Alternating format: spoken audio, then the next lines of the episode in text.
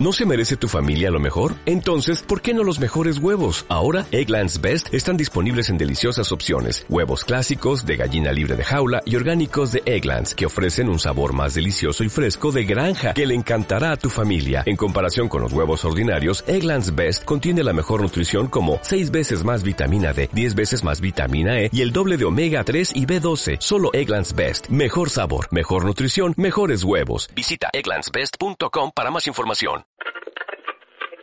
Here's to the crazy ones. Me he equivocado y no volverá a ocurrir. Bienvenidos al podcast de iosmat.es. El CEO y los editores del mejor blog de internet te contamos las últimas novedades. Como siempre contaremos con la sección de las mejores aplicaciones y terminaremos el podcast con los últimos tweaks para tu jailbreak. No te lo puedes perder. ¡Arrancamos! En el podcast 24 iOS Mac hablamos de los rumores del iPhone 7 y de las betas de iOS 10, beta 3, WatchOS 3, beta 3 y macOS Sierra beta 3. En la segunda parte del programa, José Copero nos recomienda una app muy interesante y para finalizar, Ana nos trae las últimas novedades del jailbreak para iOS 9.3.3 que como sabemos ya ha sido lanzado. Hola, soy Antonio Expósito, arroba Antonio EXP en Twitter, junto a mí se encuentran. Hola, soy Martín Orozco, arroba Florosco1 en Twitter. Y yo, José Copero, arroba José Copero en Twitter, escrito con K. Bueno, pues la primera parte, o lo primero que vamos a comentar son los últimos rumores del iPhone 7. Y este en concreto que voy a comentar no sé el último, pero quizás sea uno de los más interesantes si llega a salir. Y es que, según se ha leído en algunos medios norteamericanos, el iPhone 7, el modelo Plus en concreto, llegará con cámara dual y 3 GB de RAM. Y el modelo de 4,7 pulgadas, la cámara será mejorada pero con estabilizador óptico de imagen y ambos llegarán con un sonido mejorado y por fin con la resistencia al agua. Martín, ¿algún otro rumor más reciente? Bueno, también se habló eh, de la fecha de lanzamiento del iPhone. Como todos los años, sería la segunda semana de septiembre en Estados Unidos y en los países de la primera este, oleada de, salidas en, en, mundiales, que sería Estados Unidos, eh, Japón, Australia, bueno, etcétera, etcétera. Y seguramente nos dejarán, como siempre, España, Italia en un segundo grupo, una semana después, tampoco tanto. Y sería la semana del 12 de septiembre, así que probablemente ellos siempre hacen los, las keynotes los martes, así que será un martes 13. Un martes 13 será el anuncio y un viernes 16 la salida del, de, del iPhone. Así que bueno, estamos esperando la confirmación de, esto, de estas fechas de, de, la Keynote que seguramente se producirá a, a, mitad o fines de agosto. José, ¿y sobre los colores qué nos puede decir? A nivel de diseño no se espera mucho cambio, dicen que las barras traseras serán un poco modificadas para hacerlo más limpio por detrás, pero lo interesante sería que pod podrían cambiar los colores, aunque se dice que seguirá siendo igual que en el iPhone 6S, un tono dorado, plateado, gris espacial y, rosa, y oro rosado, se espera que quizá incluyan un tono azul profundo o negro espacial para darle otro toque a lo que es el iPhone de color negro, que se vería bastante chulo. Sí, interesante. Yo que he visto algunos renders por ahí de, en color azul, sí que son, por decirlo de alguna forma, llamativos. Sí, eh, Martin Hayek hace muchos renders de muy buena calidad. Es cuestión de buscarlo en internet, eh, www.martinhayek, que sería Y pueden ver este, los renders que hace, no solo del iPhone, sino de otros productos de Apple, de otras ideas de productos. Y es muy interesante cómo trabaja. Bueno, y hace unas semanas también fue, como he dicho antes, filtrada la supuesta cámara dual del iPhone 7. En concreto fue el medio norteamericano TechCrowd, en el que se puede observar un iPhone 7 Plus con un, con un doble visor en la cámara en la parte posterior. Y al igual que el Smart Connector, que no sé para qué, para qué uso puede ser. Martín, ¿qué opinas de esto? Bueno, eh, seguramente la calidad de las fotografías va, va, a aumentar de manera exponencial. Así que estoy muy intrigado de, para ver realmente la calidad de la fotografía que nos va a aportar el nuevo iPhone 7 Plus. Lamentablemente va a ser una, una evolución solo referida al, al modelo más grande. Eh, probablemente de esta manera estén tratando de impulsar que la gente compre el modelo un poco más caro. Veremos, a mí personalmente en mi mano, como ya lo he dicho muchas veces, no, no lo siento eh, el iPhone este más grande, 5,5 pulgadas.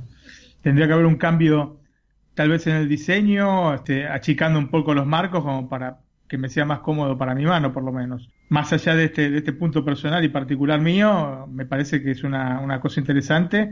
No es una novedad dentro del mundo de los este, de los teléfonos portátiles, pero bueno, eh, es este es la primera vez que Apple lo utiliza y siendo Apple una empresa que siempre se caracteriza por hacer las cosas de una manera este, más que digna, yo diría generalmente son este, referencias en, en, el mercado. Este, estoy esperando con ansias este, ver la calidad de las fotografías. José, ¿tú crees que o te hará una doble cámara en, un, en el supuesto iPhone 7 decidirte por él o para ti la fotografía no es tan importante?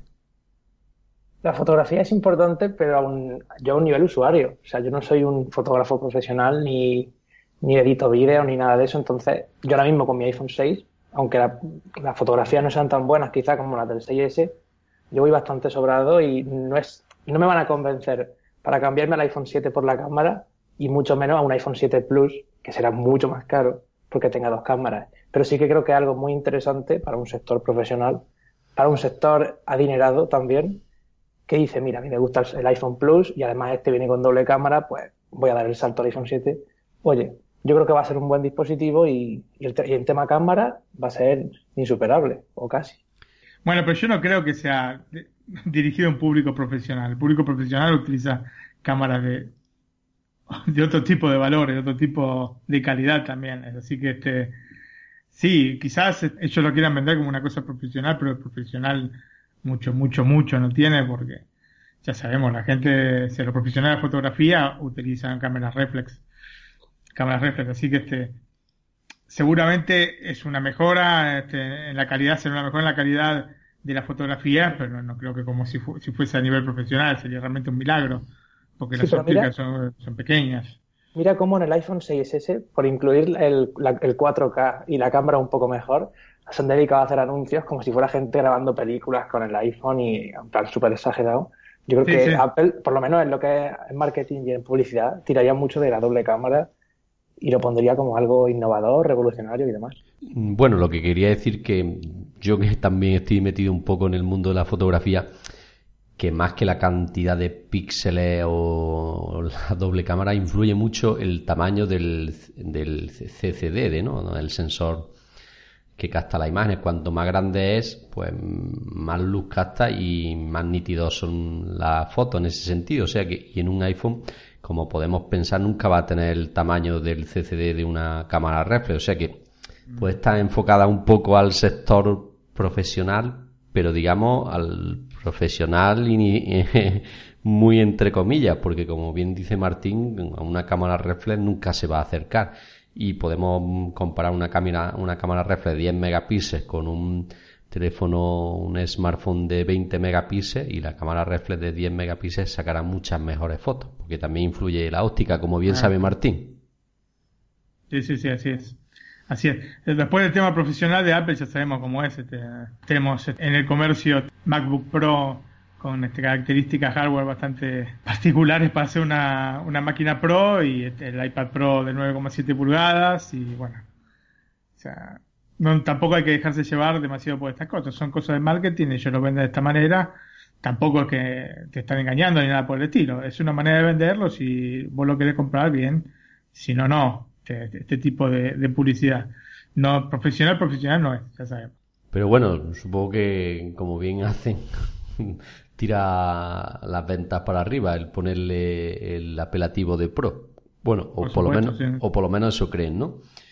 Otro No, no, no, seguramente seguramente deben tirar este, la venta para arriba. Por algo lo hacen, no creo que den puntadas sin hilo. No creo que den puntadas sin hilo, son un poco como Disney.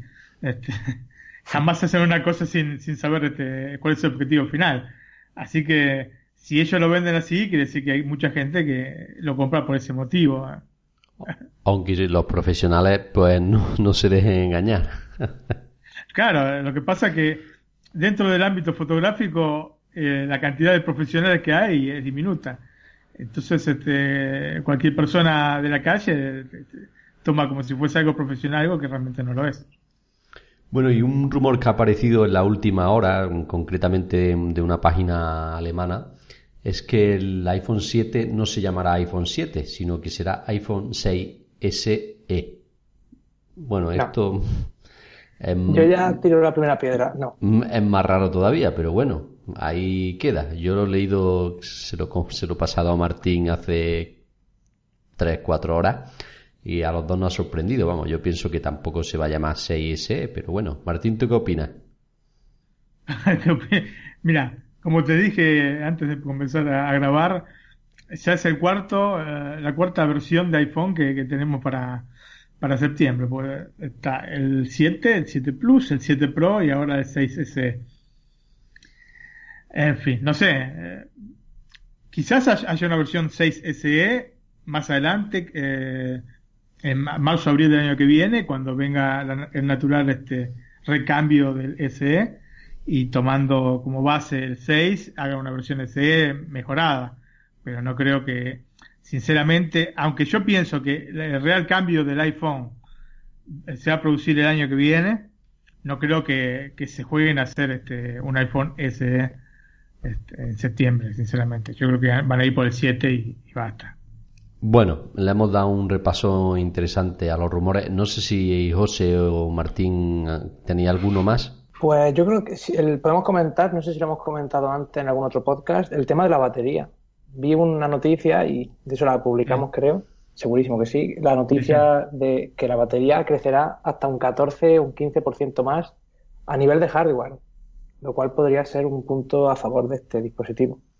Sí, es una super noticia Eso sí, eso es una, una de las cosas que más nos atraerían a todos, que se aumentara eh, eh, o aumentar el tiempo que pasamos sin tener que conectarlo al cargador. Es una cosa muy interesante.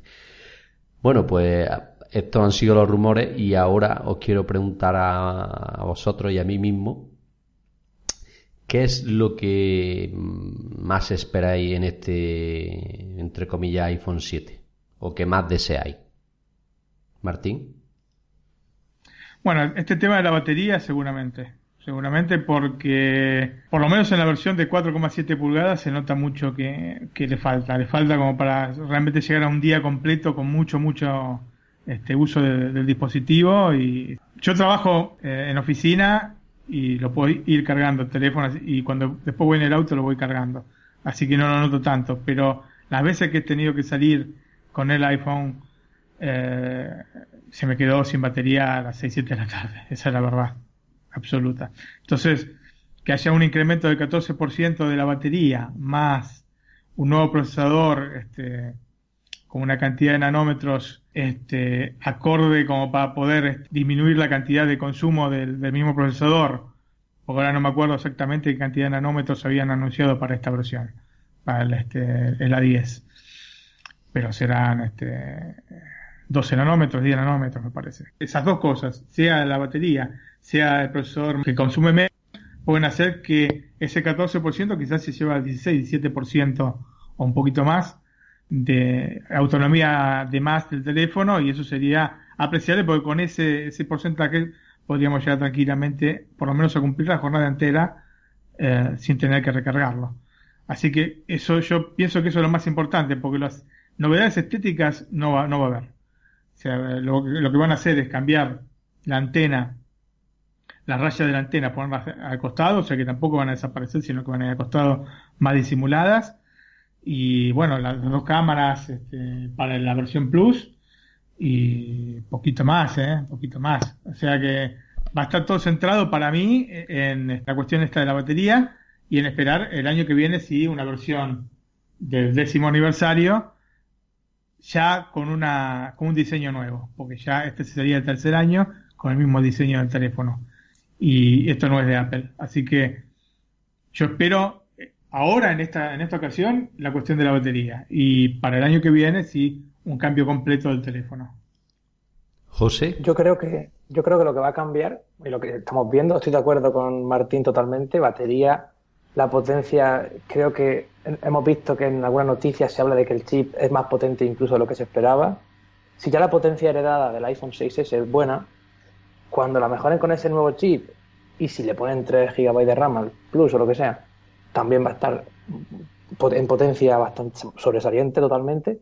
La cámara con dos lentes o con una va a ser mucho mejor. La batería, en general, va a ser un dispositivo que mejore un poco de todo. En batería espero que no sea solo un poco, que sea un poco más. Y considero que va a ser un buen dispositivo y aunque en diseño no cambie, que estaría bien que metieran nuevos colores, por lo menos parecería que el diseño lo han tocado creo que todo lo que hagan ahora será muy bueno para el año que viene sumar estas novedades de ahora con las que vengan en el décimo aniversario y hacer un dispositivo que sea en su totalidad rompedor y, perfecto en todos los sentidos. Yo creo un poco que los que quieran ahora un iPhone tendrán un iPhone muy bueno y los que se esperen al año que viene o decidan actualizar de nuevo el año que viene van a tener un iPhone increíble en diseño, en características y que deje poco que desear. Y a ser posible con pantalla OLED. Pues sí, yo una de las cosas que, mm, como bien habéis dicho, mm, más me interesa es que aumente la autonomía. Aunque como yo tengo el Plus no me es tan problemático, pero sí que es cierto que cuando se lanzó la batería duraba casi dos días y ahora pues no es tan dos días, es un día y medio. Con las nuevas actualizaciones se ido reduciendo poco a poco. Yo sí que lo he notado esto. Y otra de las cosas interesantes, pues es que quizá para mí aumenten de 4,7 a 5 pulgadas, pero manteniendo el mismo tamaño del dispositivo, que lo pueden hacer perfectamente porque tenemos unos márgenes superior e inferior. Superior para dejarlo en sintonía con el inferior que es el del botón home, que yo sí que lo incluiría en la pantalla porque creo que hay tecnología para eso sería factible que el Touch ID pues lo pusieran así. Pero bueno, no sé si lo veremos en este o como bien habéis dicho, en el 8, que supuestamente sea el décimo aniversario y quizás hagan en ese sentido un cambio más radical. Y no le veo tan funcional por los 3 GB de memoria RAM y los de eh, la doble lente para la cámara tampoco es una cosa que que sea para mí muy llamativa porque como bien ha dicho Martín, aunque se mejoren las fotos, tampoco va a ser una calidad profesional. ¿No, Martín? No, no, no, evidentemente. Yo, digamos, en, tema de diseño, ya excluyo que, que hagan una versión de 5 pulgadas porque van a dejar el, el modelo tal cual como está ahora. O sea, lo van a dejar tal cual, no va a cambiar absolutamente nada ya estamos demasiado cerca como para que no haya ningún tipo de rumor al respecto. Una cosa que me había olvidado, y que es un rumor que estuvo corriendo hace 3-4 semanas, era la, posibilidad de que cambiasen el, botón home por un botón que fuera sensible a la presión. No sé si ustedes este, recuerdan haber leído ese artículo. Sí, es cierto, sí, sí. Se lleva comentando mucho tiempo. Ah. Y otra cosilla que no hemos comentado los rumores ha sido lo de los auriculares. Se nos ha pasado también. Oh, mm. sí. lo que pasa es que, no sé, estos rumores eh, se vienen repitiendo de hace meses. Por eso yo considero que van a ser cosas que se van a cumplir, al, fin y al cabo. O sea, las líneas, ¿hace cuántos meses que se viene hablando? Las líneas de las antenas. Lo mismo el, el tema de la cámara, de la doble cámara. O sea, es un tema que hace seis meses que se está hablando, o quizás más. Así que son temas que, si no se han, no se han caído en el tiempo, quiere decir que probablemente se den. Después están las noticias de último momento que al final no se dan, que podrían ser, no sé, eh, capaz que dos, tres días antes te saltan con una cosa extraordinaria que se iban a poner, no sé, como decía José, que cambien la pantalla OLED en esta generación. Eh, usted, acuérdense que cuando falten dos, tres días van a saltar rumores de que este, la pantalla va a ser OLED y al final no se va, a cumplir.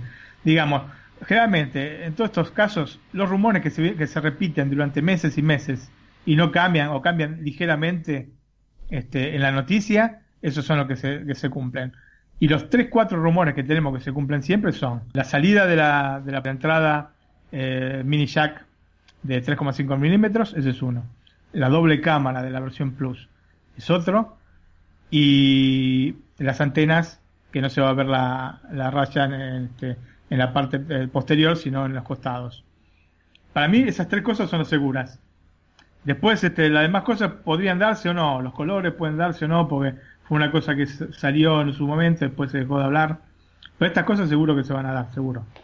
Sí, y otra que creo que se va a dar también los auriculares, pienso que serán Bluetooth, no creo que sean Lightning, porque no creo que se meta Apple en este sentido.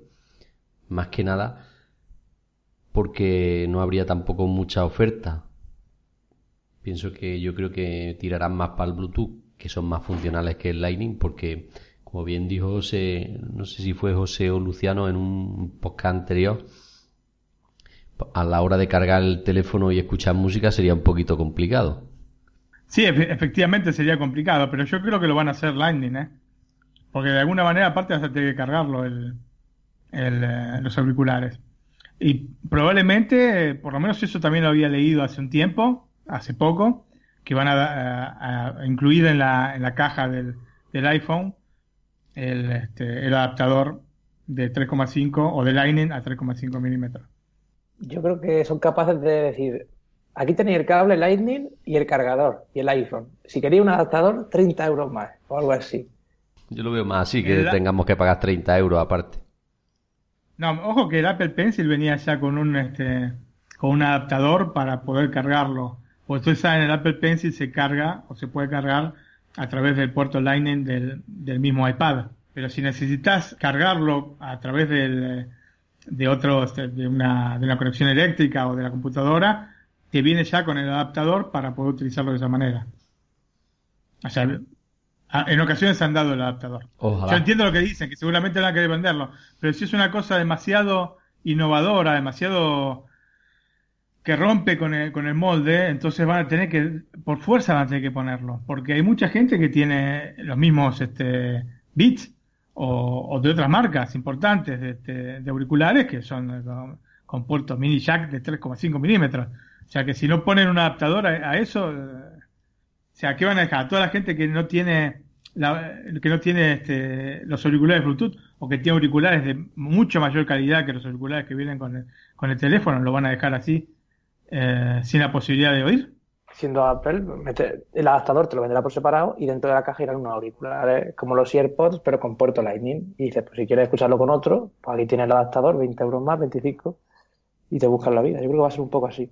Y como ya no pueden, se supone que si lo ponen a 32 GB mínimo de almacenamiento, habrá menos gente que dé el salto a los 128 o lo que sea que sea de ampliación, pueden conseguir ese dinero que no van a conseguir por ahí mediante adaptadores y mediante tonterías de ese tipo aparte del precio subido que tendrá el iPhone 7 y todo eso. Bueno, pues si se hace una cosa así, esto no es lo mismo que en el caso del, ordenador.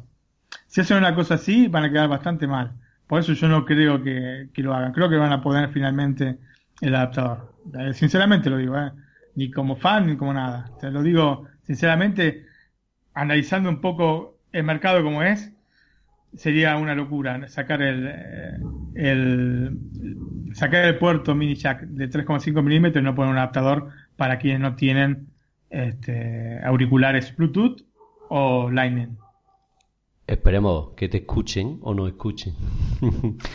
Pero bueno, yo tengo mis dudas sobre Aparte eso. Porque es, una fichita, ¿eh? Es una ficha chiquita, tampoco puede ser una cosa enorme. Sí, si el, si el problema son los 19,90 que costará o los 29,90 que costará, no es el...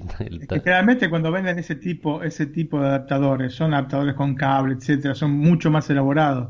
Esto es una ficha, yo te repito, el Apple Pencil podría tranquilamente venir sin eso. Ellos ni siquiera lo, lo, lo promocionaron en el momento de, de anunciar el Apple Pencil. Y sin embargo viene, porque es una ficha común y es, es un detalle este, para el que tiene el Pen Pencil, poder cargarlo no solo a través del iPad. Porque yo lo repito, no sé si ustedes vieron la, presentación, en ningún momento hablaban de ninguna otra manera de cargar el Apple Pencil que no fuese a través del iPad Pro. a través de la entrada Lightning del iPad Pro. Entonces, si, tuvieron ese detalle con el Apple Pencil, me, espero una cosa similar con el, con el iPhone. Entiendo que puede ser un, este, una, un negocio para ellos, pero quedaría muy mal con, este, con el usuario, sinceramente. Pues sí, hombre, sería una forma de por lo menos atraer en ese sentido. Pues, cambiar la auricular y te dan el adaptador, pues bueno, un punto a favor de Apple. Eh, yo creo que le hemos dado un repaso más que amplio a los rumores del iPhone 7. José, ¿quiere añadir alguna cosilla más? Yo creo que ya lo hemos comentado un poco de todo, sobre todo, ¿no? Ah, quizá veamos alguna función nueva en lo que respecta a software que sea exclusiva del iPhone 7. Por ejemplo, cuando pusieron el Oye Siri en el iPhone 6S, pues alguna, alguna cosilla, alguna tontería quizá o algún caprichito así. Pero no sé, no se me ocurre nada y de momento, como los rumores no dicen nada más, tenemos que conformarnos con lo que hay. Veremos si en septiembre nos sorprenden o qué pasa. Bueno, pues el siguiente punto después del iPhone 7 que vamos a tratar son las betas y ahora en concreto toca la de iOS 10 Beta 3, que hay que decir que continúa sorprendiéndome por su funcionalidad y por lo bien que va. Y es cierto que esta nueva beta ha llegado con muchas mejoras, pero mm, pocas destacables, ¿no, Martín? ¿Qué nos puede decir de las mejoras que ha llegado con iOS 10 Beta 3? Sí, no son mejoras que uno pueda decir, uy, Dios mío, ha cambiado radicalmente la manera de funcionar el sistema. El sistema funciona bien, ya funcionaba bien en la beta 2 y en la beta 1. Ha ido mejorando, es más estable, tiene menos bugs este, en lo que se refiere al aspecto gráfico, que a mí es una cosa que me, a mí me, interesa sustancialmente. Con esta versión 3 no volvió la... No sé si a vos te cambió un poco el tema de la temperatura, Antonio con el iPhone 5S. Por un tema que yo había tenido, un problema que yo había tenido con el, la beta 1, que recalentaba el, teléfono, y después lo habían solucionado, por lo menos con el iPhone 6 o para la versión 6, eh, con la beta 2. Y con la beta 3 se mantiene, o sea, no, no recalienta el teléfono. No sé si a vos este, notaste alguna diferencia en ese sentido. Mm, no, no he notado que se caliente como anteriormente, pero sí es cierto que no lo llega a probar en la misma situación porque cuando se puso el teléfono más caliente de lo normal fue en una zona en la que no había mucha cobertura y entonces creo que puede influir las dos cosas, la beta y el no tener mucha cobertura y estar buscando continuamente el 4G, por ejemplo. Pero sí que a lo largo de esta semana lo veré y lo comentaré, pero creo que sí es cierto que ha mejorado en este aspecto. Una cosa que comenté contigo y que me ha llamado la atención es que News por fin tiene noticia en español con la beta 3 y con la beta 2 no me pasaba, por lo menos a mí en el iPhone 5S. No sé si tú te has dado cuenta de eso, Martín. Yo particularmente no tengo ningún tipo de noticia con News, ni en italiano, ni en castellano, ni en nada. Yo no sé si es por este, la zona o es este probablemente sea porque la zona releva que estoy en Italia y aunque esté configurado en este español el teléfono, no me dan ningún tipo de noticia, pero no, siempre lo veo vacío el, el cajoncito de, news. No sé si José notaste alguna... Sí. Yo es que eh, me pregunto una cosa. ¿Estáis, ¿Estáis utilizando la beta pública o la de desarrolladores? De desarrolladores yo. Y bueno, Antonio también. Yo estoy con la beta pública y aquí las novedades nos llegan igual. Creo que vamos como una actualización por, por atrás o algo así porque en la beta pública 2, la segunda, eh, actual, no se ve ninguna de estas novedades que se comentan. Por ejemplo, en Apple Music, música descargada sigue llamándose descarga. Y las noticias, yo las sí, sí, que tengo la aplicación puesta, porque pone que estoy en Estados Unidos, aunque sea mentira, y son noticias en inglés. Y todas estas novedades que comentan en vídeo y en noticias, yo no las veo. Entonces, considero que solo están en la beta 3 de desarrolladores. Yo no puedo probar todas esas cosillas. Pero vamos, que la beta pública también va bien. Sí, en, este sentido hay que decir que Apple pues eh, lo ha currado más que en otras versiones anteriores. Y en la app de eh, música, Apple Music, seguimos teniendo una tipografía, para mi gusto, demasiado grande, ¿no, Martín? Sí, sí, es una cosa que espero, espero, por favor, que lo cambien, por favor porque no, no, no me gusta en absoluto. Yo estoy contento con, con, Apple Music. O sea, tengo el servicio, estoy probando la, la, beta. Me refiero de, con este diseño. Ah, es verdad que son un poco grandes las letras, pero no molestan. O sea, me gustan. Lo que no me gusta es que yo antes ponía la música en aleatorio y veía las canciones de a continuación y hay una función que aunque sea una tontería, me han quitado y me molesta mucho. Que es que antes podía coger las canciones de a continuación, subir una para arriba, bajar tres para abajo, modificarlas en el orden que yo quisiera manual, manualmente. Ahora no, ahora tengo que estar manteniendo pulsado, reproducir después, manteniendo pulsado, reproducir después, eliminar, eliminar, eliminar. Y ese detalle de poder mover el orden de la lista de a continuación lo han quitado con iOS 10. No sé si lo pondrán al final o, o eso ya me tengo que despedir. Pero es que era algo que me encantaba, es que era genial. Sí, yo creo que son, como todas las betas, van, este, van probando cosas y capaz que hay cosas que tenías en la beta 1, que no tenías en la beta 2, que después vuelven en la beta 3, y así un poco con todas las cosas. Van probando, eh, muchas cosas son prueba de error. Entonces, este... Desde la primera beta, aquella de desarrolladores que me descargué, desde ahí yo creo que lo han quitado. O sea que no lo he visto en ninguna. En ese caso no sé. Pero seguramente, si es una cosa útil, seguramente después la, agregarán en la versión final. Eso, bueno, no, no tengo ningún tipo de dudas. No, no es que son caprichosos para, para borrar determinadas cosas. Y bueno, hay que esperar. Son todavía betas, son las primeras betas. Recién estamos en la tercera. Ya tendría que salir este o esta semana pues la última, las últimas dos salieron en semanas este, consecutivas. Capaz que sale eh, esta misma semana la beta 4 y la beta 3 para vos, este eh, José. Y bueno, hay que esperar, hay que esperar un poquito. estaba viendo, no sé si habéis visto la imagen que os he mandado, que es que en, en iOS 9 también aparece en español. No sé si. Sí, pero solo en el centro de. O sea, en ese, en ese centro, ¿cómo se llama? En el buscador este de Siri de la izquierda. Eso es. Los widgets. Ahí sí aparecían en español en iOS 9, pero desde las primeras actualizaciones. Pero cuando te metes a la noticia, te sale en inglés. Es aleatorio como aparece. Por lo menos a mí eh, me, me, aparecía aleatorio con el eh, iOS 9. No constante. Yo no sé si es que están probando o qué, pero bueno, ya hace mucho que están probando, en todo caso. Esperemos que llegue News pronto a España, que es una cosa que podía llegar perfectamente. Bueno, otra, otra cosilla que se ha solucionado es que, y yo no lo percibí, el bug que había en la aplicación mensaje eh, desde la pantalla de bloqueo. En teoría se ha, se ha, solucionado. ¿Tú lo has percibido este bug o no, Martín? Es que no utilizo mucho la aplicación mensajes. Eh, la utilicé para probarlo con vos y estoy esperando que, bueno, ya salga directamente eh, iOS 10 para cuando ya estén actualizados todos los iPhones en casa poder conectarme con mi hija y con mujer con, con mensajes, porque el problema que tiene mensajes es que nada más puede conectarte con gente que tenga iPhone. Y la mayoría de la gente no tiene iPhone. Pues si tuviera la mayoría de la gente iPhone, este, Apple sería todavía 10 veces más grande de lo que es. Por eso yo creo que tendrían que hacer mensajes, ampliarlo a, a, este, a todos los tipos de, de, celulares, a todos los tipos de sistemas. Android y Windows 10. Porque es realmente condicionante. Si vos nada más podés conectarte de esa manera con la gente que tiene iPhone, lógicamente se reduce mucho la cantidad de gente con la que te puedes comunicar con este sistema. Entonces usas otros sistemas. Es cierto eso. Aquí, no sé si en Italia, aquí en España, la más utilizada es WhatsApp. Por allí supongo que también, ¿no? Sí, WhatsApp. Y con los chinos es WeChat. Los chinos nada más usan WeChat. Aquí esa. No, digo por experiencia. Yo la tengo instalada, pero no la, no la usa mucha gente. De mi agenda la tienen tú y otros tres o cuatro más.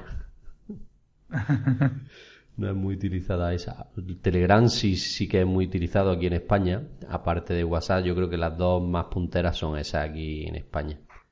Eh, ¿y no, acá, acá Telegram no, no existe. No se utiliza nada en Italia, ¿no? No. ¿Nada de nada? Nada de nada. No conozco una sola persona que lo tenga. Yo conozco gente que se lo descargó, lo probó y lo borró. Pero luego yo le enseño lo, lo, los stickers y le hace muchas gracias. Le enseño algunas funciones que en WhatsApp no están o están de mala manera. Y dice, me encanta Telegram, pero es que nadie lo usa. A todo, todo el mundo igual. O sea, nadie, nadie, se atreve a dar el salto, pero si lo hicieran. Telegram tiene cosa, cosas mucho mejores que WhatsApp, pero tiene una cosa que le falta que es fundamental. No podés hablar las llamadas no las puedes hacer. Yo para mí eso es fundamental, la, diferencia entre una y otra plataforma. O sea, en tanto y en cuanto no haya la posibilidad de hacer llamadas que con WhatsApp se pueden hacer, entonces limita un poco el desarrollo de Telegram. Sí, puede ser uno de los motivos que también no se ve mucho, aunque aquí en España tenemos que decir que el VoIP no es muy usado. No, yo no lo he usado creo que nunca, nunca he hecho una llamada por WhatsApp. Quizás para que para ver si me miran, para que les llegue la notificación y me miren el WhatsApp, pero no por, por hablar. No, no, yo sí, yo sí. Bueno, de hecho, bueno, tengo familiares en Argentina y es mucho más este, económico y práctico hacer este, llamadas de esta manera. Por suerte mi hermana tiene también eh, iPhone, así que hacemos muchas veces FaceTime, que la calidad es mucho mejor. Pero, o sea, la calidad de audio es mucho mejor. No sé si alguna vez tuvieron la posibilidad de probar con FaceTime. Sí. Yo creo que Gantoya alguna vez hablamos nosotros. Sí, nosotros lo hicimos alguna vez, sí. Mucho mejor. Yo con mi mujer, por ejemplo, cuando salgo de trabajo, FaceTime utilizo. Hablo con ella, nos comunicamos con mi hermana cuando podemos con FaceTime y después, bueno, eh, si no es posible con WhatsApp y si no es posible con papá, por ejemplo, este, utilizo Hangouts. Pero si Telegram tuviera esta posibilidad, se los hubiera convencido para pasarse a Telegram y poder hablar por Telegram. Pero como no lo tiene, es difícil después para chatear. Dice, bueno, está bien, pero muchas diferencias, o sea, no tiene en realidad. No, y más que, más que nada por, porque la gente busca la comodidad y no tener 16 aplicaciones para lo mismo, ¿no? Si tienen WhatsApp. ¿Para qué quieren Telegram? Pero bueno, a nosotros que nos gusta más la tecnología, eso solemos usar alguna más para ver las bondades de uno y otro y luego comentarlas. Bueno, yo creo que a iOS 10 Beta 3 le hemos dado también un repaso interesante y ahora vamos a pasar a hablar de WatchOS 3 Beta 3 que de esto no puedo hablar mucho porque yo no he sido uno de los que no se ha comprado el reloj de Apple, aunque sí me gusta, pero no me gusta la utilidad y el precio. Yo soy más como, como seco, pero en este sentido. Martín, ¿qué nos puedes decir de WatchOS 3 Beta 3? ¿Te sigue gustando como al principio o no? Para mí hubo un retroceso eh, en este sentido. Ustedes saben que yo utilizo mucho Siri y no puedo programar alarmas. Se queda ahí pensando. Así que para mí es un retroceso claro. Después, este, determinados bugs que acá este, estoy leyendo que, fueron este, subsanados. Eh, sí, es probable, yo no los he tenido, así que especialmente no puedo corroborar de Apple Pay. Pero los demás no había tenido fallos en concreto. Lo que sí se, se sumó ahora es este fallo de la imposibilidad de programar alarmas. Entonces, este, es una de las funciones que más utilizaba con, eh, con el Apple Watch y la extraño. Así que espero que con la beta 4 solucionen este, este problema porque la verdad que me tiene un poco loco. José, ¿qué nos comentas tú de, del reloj de Apple? Lo mismo que yo, ¿no? Mm, exactamente igual, o sea, esta semana entre WatchOS 3, los rumores del Apple Watch 2, el artículo que publicamos este fin de semana, muy interesante y recomendable leerlo, fueron dos artículos, razones para comprarlo a día de hoy y razones para no hacerlo. Entre tanta noticia y tanta cosa, digo, es que quiero ese reloj, o por lo menos quiero convencerme de, que lo necesito. Pero hay dos factores que tú has dicho, la utilidad y el precio. El precio, si no lo subieran de 350 euros o 370 como mucho, en una segunda versión, ahí mm, casi que me convencen, si no lo suben. Pero si en utilidad no justifica esa compra, es que eh, no puedo permitirme así ahora comprarme un reloj de capricho de 350 euros, 400 euros. Es una locura para mí. No, no, yo creo que más que nada es el tema del precio. La utilidad tiene el, reloj. Es útil. Sentís la ausencia. Cuando sentís la ausencia de algo, quiere decir que te es útil. Eh, cuando me ha pasado, creo que me pasó una o dos veces nada más que me, que me olvidé el, reloj en casa porque salía apurado. Después sentí mucho que no lo tenía. Y se me hace, o sea, uno se acostumbra a no tener que estar mirando constantemente el teléfono cuando recibe un mensaje eh, o inclusive llamadas. Por ejemplo, el otro día estaba haciendo una cosa con el auto y este, me llamó mi hija, respondí con el, con el teléfono y mientras seguía haciendo mis cosas, este, podía hablarle con el, a través del reloj. Eso como para dar un ejemplo. Pero tiene mil cosas más. Lógicamente, si después no anda Siri, gente de Apple, este, se complica la cosa. Pero eh, la verdad que el, eh, el, reloj para mí es útil.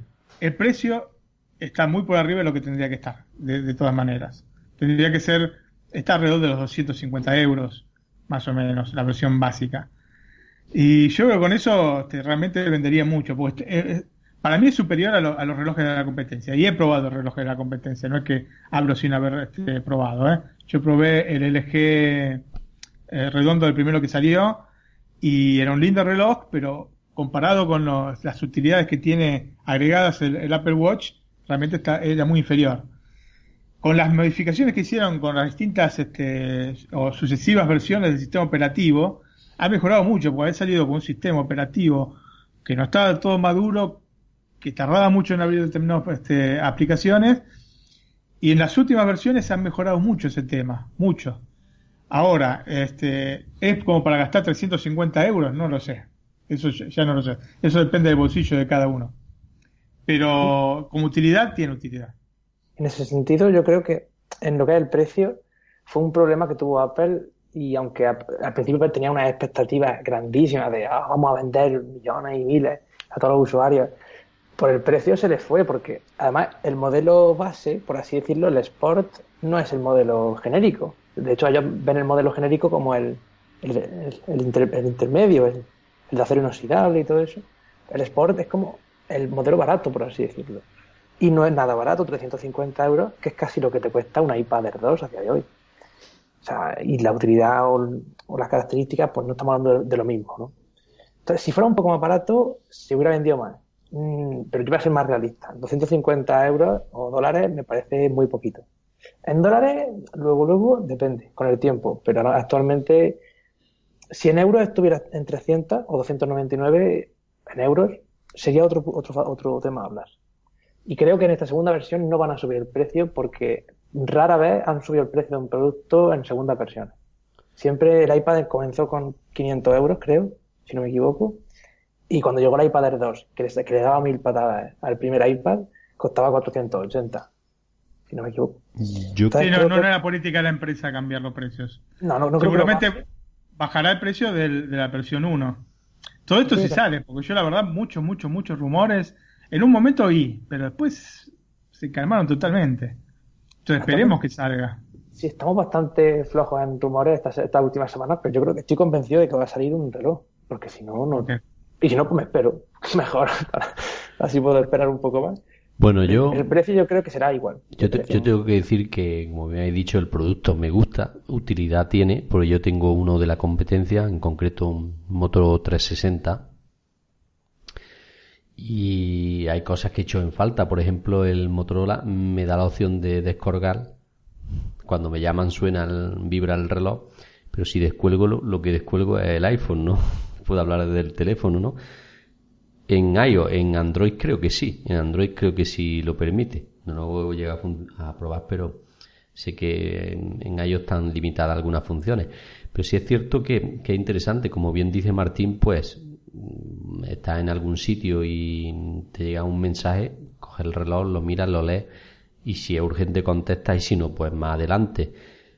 Y eso es una ventaja, no tienes que sacar el teléfono del bolsillo, mirarlo, en fin hay ciertas cosas que son interesantes. Yo no tengo la utilidad de Siri, seguramente si la tuviese, pues hablaría muchas más cosas. Pero como bien hemos dicho y coincidimos todos, es un producto caro mm, para el bolsillo normal, ¿no? Para el que gane 4.000 euros al mes, pues seguramente se pueda permitir eso. Eh, el iPhone de 4,7 pulgadas, el de 5,5 y cambia el Mac todos los años, ¿no? Pero bueno. Y el Mercedes nuevo. Eso, y el Mercedes o el BMW, ¿no?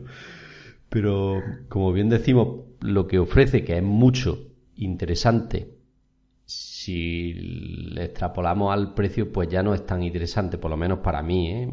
No quiero decir que el que lo compre, lo utilice y lo haya hecho, pues si, si le gusta y le da utilidad, volvemos a lo de siempre, ¿no? Para lo que uno no es útil, para lo otro lo es y es totalmente respetable el que cada uno lo compre o no. Aquí no se critica ni que se haga una cosa ni la otra. Simplemente para la, dependiendo la utilidad y el precio, a cada uno le interesará más o menos. Y para mí es muy útil, pero a día de hoy me parece un producto caro. Yo, como bien habéis dicho, si la, el Sport de 38 milímetros costará 250 euros y el de 42 300, pues quizá mm, lo hubiese comprado. Sí, sí, sí, bueno, coincido. No puedo dejar de coincidir. Igualmente, te repito, para mí es muy útil el, el reloj. Yo opino como tú, es muy, es muy útil, pero... Mm, sí, sí, sí, sí, entendí, entendí. ¿eh? Eh, el precio, el precio es el tema. Eh, el precio que no han sabido venderlo, porque digamos, nosotros que estamos este, metidos en el tema, que estamos constantemente, bueno, yo personalmente porque lo tengo, pero generalmente la gente del blog está constantemente o leyendo o haciendo artículos, etcétera, más o menos sabe la utilidad, la utilidad que tiene el reloj. El tema es que no han sabido venderlo a demás gente. No todos están, no todos son fanáticos como nosotros. Entonces, este, no haber podido venderlo como podría haberlo hecho quizás este Steve Jobs, eh, quedó un poco así en la nada la cosa. O sea, sí se vendió mucho en comparación con los otros dispositivos Android, otros eh, relojes Android, pero seguramente mucho menos lo que ellos habían previsto que se vendiese. Por eso es que bajaron el precio. Es, más que obvio.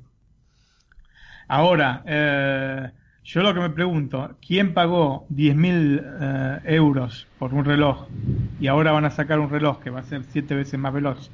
Porque si, como dije la otra vez, la velocidad no cambió como para decir, uy, Dios mío, todas las aplicaciones se hablen siete veces más rápido, ni siquiera las aplicaciones nativas. ¿qué, ¿Qué es lo que va a pasar con quién gastó esa cantidad de dinero? Aunque sea, ya sabemos que gente con una, una cantidad, este, una disponibilidad de dinero mayor que la nuestra, pero igualmente a nadie le gusta este, estar gastando 10.000 euros para que un par de años después o menos, un año y medio después, haga una cosa muchísimo mejor. No sé cómo que van a hacer en el respecto. Yo, yo, por eso tengo alguna duda de que saquen una actualización este año del reloj. Yo pienso que lo que van a hacer es mejorar el sistema operativo para que vaya un poquito más rápido y poco más. Yo creo que no va a salir, pero bueno, no sé si me equivocaré. O podrían hacer, podrían hacer este, tomar un cambio, porque mucho del valor del reloj es el, el oro, ¿no? Ya sabemos que el oro bate récord eh, después de récord. Y tal vez eh, se inventen algo como que puedan devolver el reloj y que le den otro reloj nuevo a cambio con una diferencia de X cantidad de dinero. Digo yo, ¿no? Como así para fantasear un poco. Eh, sería buena idea, pero el reloj no vale su peso en oro. Entonces perderían bastante de la inversión inicial. Es que realmente el reloj, el Apple Watch Edition de oro es que no vale lo que pone y es una bestialidad y no sé, pudiendo comprar incluso el Sport dorado aunque sea falso, no sé para qué quiere ¿Qué tipo de persona tira un reloj de 13.000 euros, 13.000 dólares? Pues Cristiano Ronaldo que gana 30 millones de euros al año, 40, por poner un ejemplo, ¿no? Y no le supone nada, ¿no? Pero a ese no le importa. O, Messi, ¿no? Pues, pues, evidentemente para nuestro bolsillo no, no es accesible. No, no, pero ojo, ojo, que la gente que tiene más dinero es la gente que cuida más el dinero. También. conozco, la gente que yo conozco que tiene más plata, eh, acá conozco eh, una, este, un empresario que, eh, que, nos hace hacer este, algunos catálogos de, de él tiene varios negocios de, de sábanas, que venden sábanas, este, bueno, cosas para el hogar, ¿no? Bueno, la cuestión que es, está lleno de oro este hombre. Todos los años cambia su Ferrari. Este, sé que compró una casa en la montaña, en el Monte Magdalena, acá en en 3 millones de euros y lo pagó en cash. Y yo te digo que es la persona más amarreta que hay con el dinero. Es impresionante, es impresionante ese hombre. Pero, pero es, increíble, es increíble, ¿eh? es una cosa que no. Pero supongo que para algunas cosas, ¿no? Porque si cambia de Ferrari todos los años, ¿no? Pues. En ese sentido no, pero eh, después para estar peleando por los precios de, los catálogos. catálogo, ¿no? No, no, ese es un miserable. A ver, el lugar no sabes, no, va nadie a limpiar. Es, increíble. Pero bueno, yo tengo que trabajar. Mira, cuando tengo que trabajar con él, porque eh, aparte está un poco mal de la cabeza, él quiere que lo hagamos ahí, el, el trabajo, ¿no? Con sus computadoras. Entonces digo, ok, vos querés que lo hagamos acá, lo hacemos acá, eh, me tengo que comprar una Mac, etcétera, etcétera, le digo las características. Cuando voy a, a trabajar, eh, no había una Mac, había una PC, pero dos, tres años at- atrás, con un monitor de 15 pulgadas. Así que le tuve que hacer este por 6, 7 años, o más, 8, 9 años, este, el cataloguito del, este, del negocio con las ventas de, de Navidad en una PC con un monitor de 15 pulgadas. Yo te digo, me volvía loco. loco.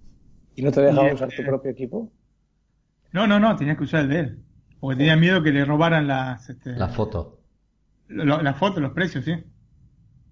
Así que tenía que ir hasta allí. O sea, no podía trabajar en mi trabajo. No podía trabajar en mi casa, no podía trabajar con, eh, con mi Mac.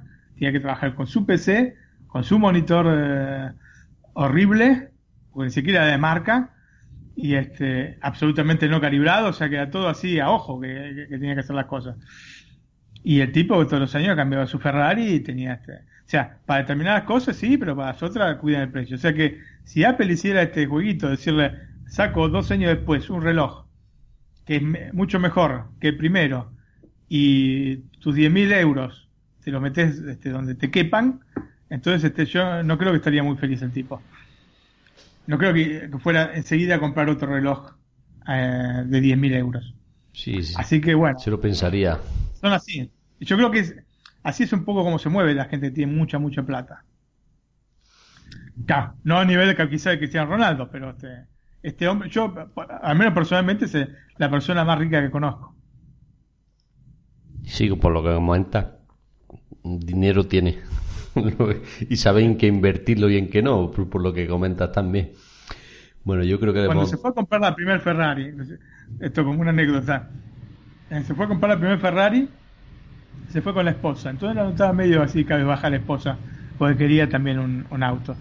Entonces se fue a, la- a- a la agencia Porsche y compró una, una Porsche eh, Cayenne, ¿la conocen? La, Sí, sí. la 4x4 de Porsche. Sí, sí, no. Así que en el día se hizo una Ferrari y una Porsche. Uno para él y otro para la mujer, ¿no? Y después está peleando ahí porque le sale 500, 600 euros más este el, el catálogo, Dios mío. Eh, en fin, sí, lo que comentas, lo que tú dices, que para algunas cosas minan mucho el dinero y para otras no. Exacto. Pero bueno, también es cierto que así hacen dinero, siendo de esa forma, ¿no? Sí. si fuésemos así todos, Tendría, no iría mejor, ¿no? Económicamente hablando. Pienso que sí. Bueno, yo creo que para finalizar esta primera parte nos queda hablar de MacOS Sierra Beta 3, que esto el único que lo tiene instalado en su Mac es Martín. Y creo que me has comentado antes que no hay mucho que decir, ¿no?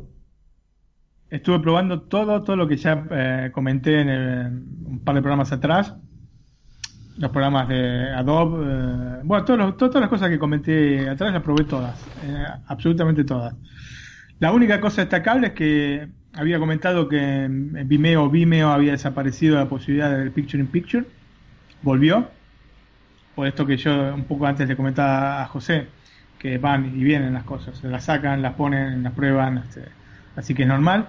Pero con respecto a las otras cosas que había destacado, que era que el tiempo que tardaba en arrancar el Adobe InDesign, el tiempo que tardaba en arrancar el Illustrator, eh, siguen siendo igual. O sea, tres minutos o dos minutos después se cuelga. O sea que en ese sentido no cambió nada. Y en el resto de las cosas tampoco no noté ninguna diferencia como para poder señalar. Siguen, este, como dije, volviendo al Picture in Picture, se siguen pegando a los ángulos de la, de la pantalla, cosa que ya no me había gustado ese cambio. Hubieran vuelto atrás, hubiera sido mejor. Y después no noté nada, ninguna. Este... Estas son cosas muy complejas. O sea, quizás yo lo no, lo note y quizás otro haya notado cambios radicales. Porque capaz que en los programas que utiliza este, eh, taparon todos los bugs que había. Yo en los programas que utilizo, humildemente, no, no encontré ningún, este, ningún tipo de modificación destacable como para mencionar. Así que bueno, habrá que esperar la beta 4. Eh, Entonces YouTube sigue, sigue sin funcionar en Picture and Picture, ¿no? Sí, sigue sin funcionar. Eh, funciona que yo sepa en, el- en la página de trailers de, Apple, que es, bu, bu- disculpen, soy en italiano, www.apple.com barra trailers, que es una página que recomiendo porque no solo son trailers, sino son este también este, notas de producción, etcétera, sobre las películas que están por salir. Y en Vimeo también, no sé. Y después este probé en YouTube, pues probé en otro más que ahora no me acuerdo, en Netflix, y no, eh, sigue sin, sin funcionar la, la opción. Perfecto, pues aquí creo que termina la primera parte del, del podcast. ¿O se quiere añadir algo más? Pues desear suerte a los desarrolladores de Apple y de terceros para que en Mac puedan solucionar cualquier detalle y cualquier asuntillo antes de que lo lancen al público y no pase como el año pasado, que llegó el capitán siendo un, un recluta de la tropa. O sea, esperemos que lo hagan bien y no haya luego tanto problema ni, ni ningún desfarajuste, como dicen aquí en el pueblo. Mucha suerte. No, no, pero ojo, ojo que anda muy bien el sistema. ¿eh? Son estas pequeñas cosas yo no me esperaba que pudiera funcionar desde el primer momento el tema del este, Adobe. Porque, en fin, al fin y al cabo, no sabemos si es un problema que, propio de, del Mac OS Sierra o es un problema de Adobe. Entonces, no, no puedo endilgar esto a, Apple. El sistema en general es muy estable, eh, como ya comenté. El tema de Siri funciona muy bien. Esta es otra, otra de las cosas que he probado. Si este, reaccionaba un poco más a determinados de determinados comandos más complejos Siri y sigue, sigue de la misma manera. Pero bueno, estamos recién en la beta 3. Para hacer una beta 3 anda extraordinariamente bien. Extraordinariamente bien. Le falta ese tipo de cositas que, bueno, quizás mucha gente, si vos no usás eh, Adobe InDesign, no usás Adobe Illustrator, no te vas a dar cuenta, porque inclusive con el Photoshop no tiene ningún tipo de problema el sistema. Así que son cosas que irán solucionando seguramente, y, pero ya parten de una base absolutamente extraordinaria para mi manera de ver. Así que es mucho más sencillo cuando vos ya partís de una buena base poder solucionar los pequeños problemas que cuando partís de un desastre este, que tienes que cambiar todo prácticamente. Evidentemente. Y como bien has dicho, va con buena base Marcos Sierra. Bueno, pues ahora en la segunda parte os dejamos con José Copero, que nos va a recomendar unas aplicaciones bastante interesante Y luego, pues, Ana nos explicará todas las novedades del jailbreak para iOS 9.3.3, que ha sido lanzado hace escasa hora, cuando hemos grabado el podcast. Con vosotros ha estado Antonio Espósito, arroba Antonio EXP en Twitter, y junto a mí han estado... Martín Orozco, arroba Florosco1 en Twitter, quiero agradecer este, a la gente que está descargando con este asiduidad del podcast. Hemos este, fluctuado entre los primeros puestos de, iTunes y bueno, eh, agradecerles y decirles que si necesitan hacer este algún comentario o, dejarnos alguna sugerencia, ah, también sugerencia para temas a tratar dentro del podcast eh, o alguna este, pregunta, siempre estamos disponibles a responderlas.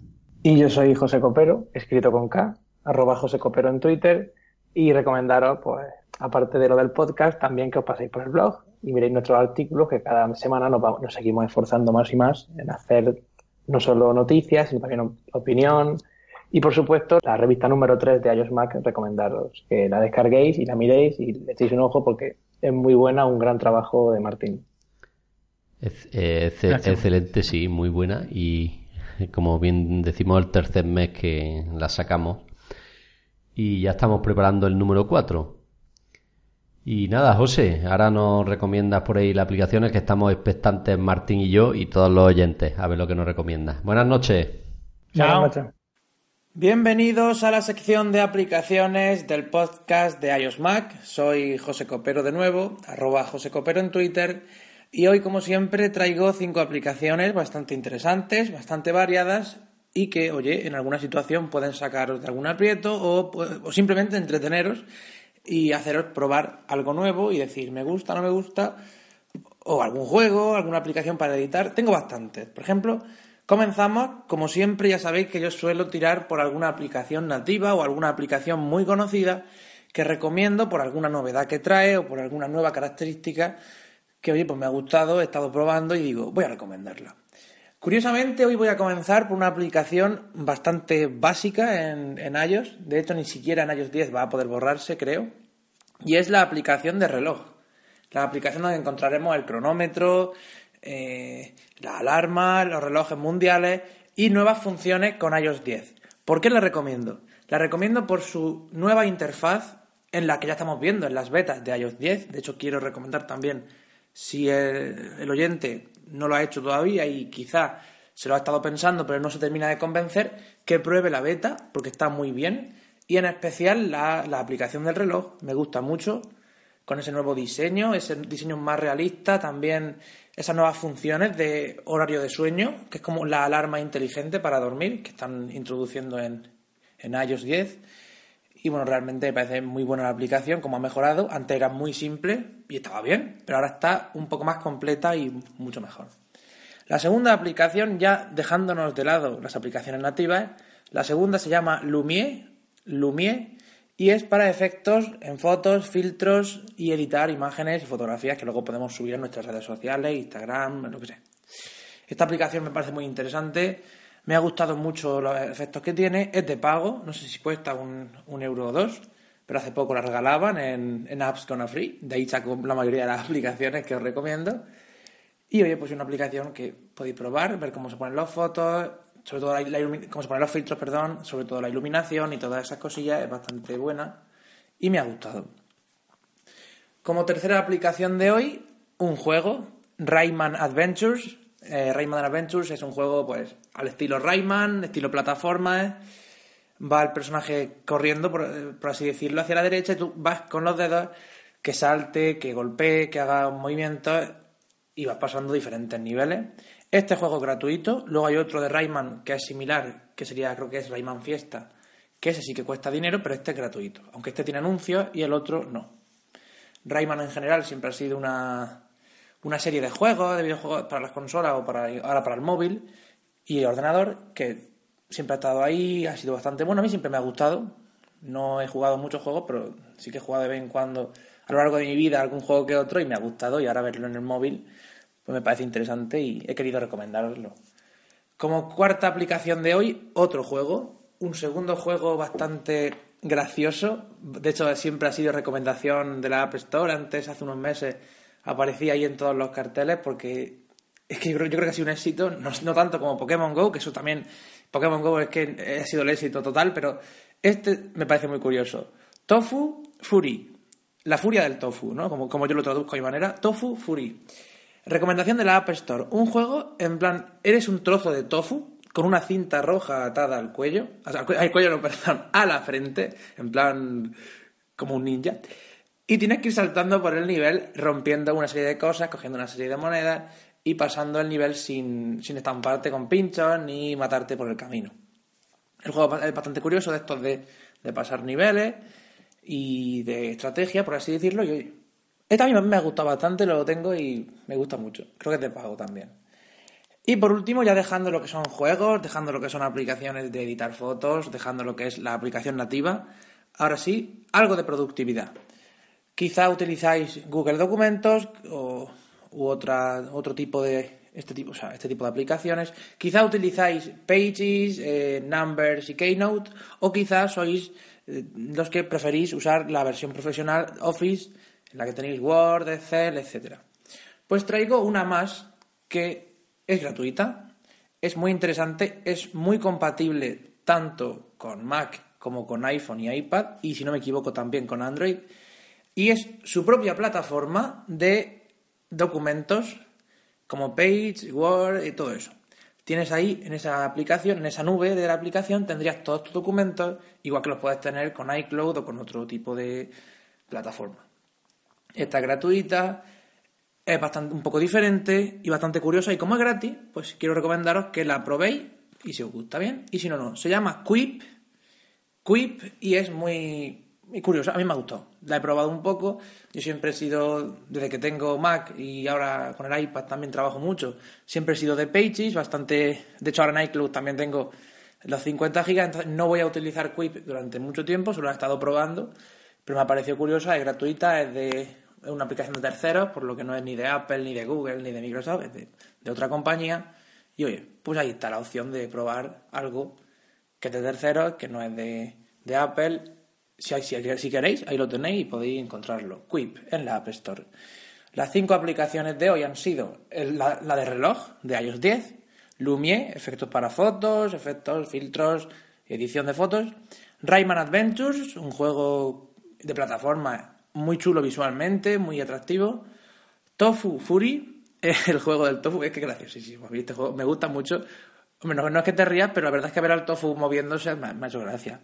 Y por último, Quip, la aplicación de documentos y ese tipo de nube plataforma para todos nuestros sistemas operativos y para todos nuestros aparatitos. Y ya está, yo por hoy me despido y nos veremos en, los siguientes podcasts. Soy José Copero en Twitter y podéis recomendarme cualquier aplicación o pedirme cualquier tipo de ayuda por las redes sociales. Nos vemos, adiós. Hola chicos, buenas noches. Llegamos a nuestra sección del jailbreak con grandes noticias debido a que el día tan esperado ha llegado, ya que el equipo de Pangu nos dio una sorpresa este fin de semana lanzando la nueva versión de Jailbreak para iOS 9.3.3. Este nuevo lanzamiento es una gran noticia y estamos muy contentos. Sin embargo, vamos a contarte absolutamente todo lo que necesitas saber de esta nueva versión. Lo primero que debemos saber es que esta versión del jailbreak es semi-untethered, que significa estado intermedio. Es decir, no vas a perder tus ajustes del jailbreak cada vez que reinicies tu dispositivo, pero día se bloqueará cuando intentes ejecutarlo. Así de que tendrás que ejecutar la aplicación del jailbreak desde la pantalla de inicio después de cada reinicio de tu dispositivo. El punto número 2 es que existe un jailbreak basado en Safari. Casi a la mitad de un día después del lanzamiento de la herramienta de Pangu, un hacker no se quiso quedar atrás y desarrolló una manera de hacer el jailbreak desde la aplicación nativa de Safari en todos los dispositivos con iOS. Realmente solo tienes que ingresar a una página web y desde ahí realizar el proceso sin necesidad de conectarte a un Mac o a un PC. Este proceso es muy similar a la herramienta de Jailbreak Me que causó mucho revuelo en el año 2011. Por otro lado, este jailbreak también es semi-untethered y el proceso de reiniciar todavía va a ser el mismo. Como punto número 3, debemos saber que la versión de la herramienta aún no está disponible en inglés. Sin embargo, el equipo de Panku menciona que muy pronto llegará la versión en inglés Así de que por ahora todo está disponible en la versión china, tanto para Windows como para Safari desde nuestro propio dispositivo de iOS. Punto número 4. Por primera vez, la versión de Jailbreak para Windows nos está solicitando introducir un ID de Apple válido para instalarlo, ya que es necesario el certificado que permite la instalación de la aplicación del Jailbreak. Es muy importante que crees un nuevo ID de Apple para este proceso. Por favor, no utilices tu ID de Apple tradicional. Y mientras tanto, la herramienta basada en Safari no nos está solicitando este ID de Apple. Punto número 5. Esta versión del jailbreak solo es compatible con dispositivos de 64 bits, al menos por ahora. Así de que si eres un propietario de un iPhone 4S, un iPhone 5 o un iPhone 5C, por el momento tendrás que esperar ya que esta versión no es compatible con estos dispositivos. Esta herramienta de Pangu podrás ejecutarla a partir del iPhone 5S, a partir del iPad mini 2 y el iPod Touch de sexta generación. En este sentido, quiero comentarles que ha circulado en Twitter algunos tweets con el nombre de arroba assistant25pp de que la herramienta para dispositivos de 32 bits se lanzará el próximo 27 de julio junto con el jailbreak sin ataduras. Esto aún no ha sido verificado, pero estaremos pendientes de esta información. Punto número 6. El jailbreak se basa en certificados que próximamente vencerán. Uno de los detalles más informados sobre este jailbreak es que se basa en certificados de funcionamiento. Debido a esto, el certificado caducará y cuando esto suceda, se tendrá que volver a ejecutar la herramienta del jailbreak. Al parecer, La herramienta del jailbreak para Windows tiene un certificado que expirará después de 7 días, lo que significa que tendremos que ejecutar la herramienta después de una semana, mientras que el jailbreak para el método basado en Safari sugiere que el certificado estará vigente por un año, aunque no está nada garantizado. En este sentido, la información aún no es muy concreta y esperamos que los hackers nos revelen mayor información sobre este sentido. Punto número 7. Existen muchos bugs. Típicamente las herramientas para realizar el jailbreak son relativamente estables, pero el proceso con esta herramienta ahora tiene muchos bugs.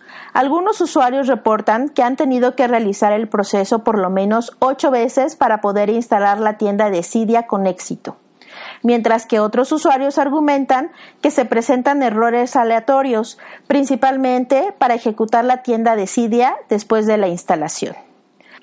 Por cierto, que en la misma cuenta de Twitter que menciona que la versión de 32 bits será lanzada el próximo 27 de julio, se menciona que estos bugs serán corregidos en la próxima actualización de la, de la herramienta del jailbreak. Punto número 8. Instalación de una tienda de aplicaciones de terceros. Sin duda, es una de las cosas menos deseables, ya que una vez que se instala el jailbreak, automáticamente se instala una tienda de aplicaciones de terceros de 25 pp que durante mucho tiempo se ha asociado con la piratería. La tienda de aplicaciones de terceros puede incluso abrir la puerta a malware potencial, así de que aconsejamos desinstalarlo después de completar el jailbreak. Punto número 9. No todos los tweaks son compatibles con esta nueva versión del jailbreak. Es muy importante mencionar que debido a que se trata de una nueva versión, obviamente no todos los tweaks son compatibles con esta versión, por lo tanto a los desarrolladores les llevará un poco más de tiempo realizar los ajustes correspondientes. Por lo que te sugerimos revisar la lista de tweaks compatibles con esta nueva versión, la cual está publicada en nuestro blog de iOS Mac y se está actualizando diariamente. Punto número 10. El jailbreak para iOS 9.0.2 es más estable. Si tienes instalado el jailbreak para esta versión, el cual es totalmente sin ataduras, te recomendamos no actualizar y conservarlo hasta que se libere una nueva versión de la herramienta de Pangu. Amigos, hemos llegado al final de nuestra sección. Ha sido un placer nuevamente estar con ustedes. Por favor, no dejen de seguirme en mi Twitter, arroba analiliasa y hasta la próxima semana.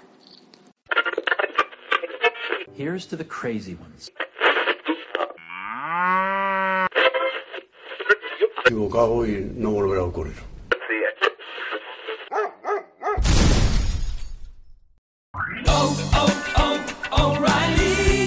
¿Necesitas ayuda? En O'Reilly Auto Parts te ayudamos. ¿Necesitas algún consejo? Te aconsejamos. Nuestros profesionales en autopartes están siempre disponibles para ayudarte a encontrar lo que necesites. Excelente servicio al cliente es solo una de las ventajas que ofrece O'Reilly Auto Parts. Los profesionales en autopartes. Oh, oh, oh, O'Reilly Auto Parts.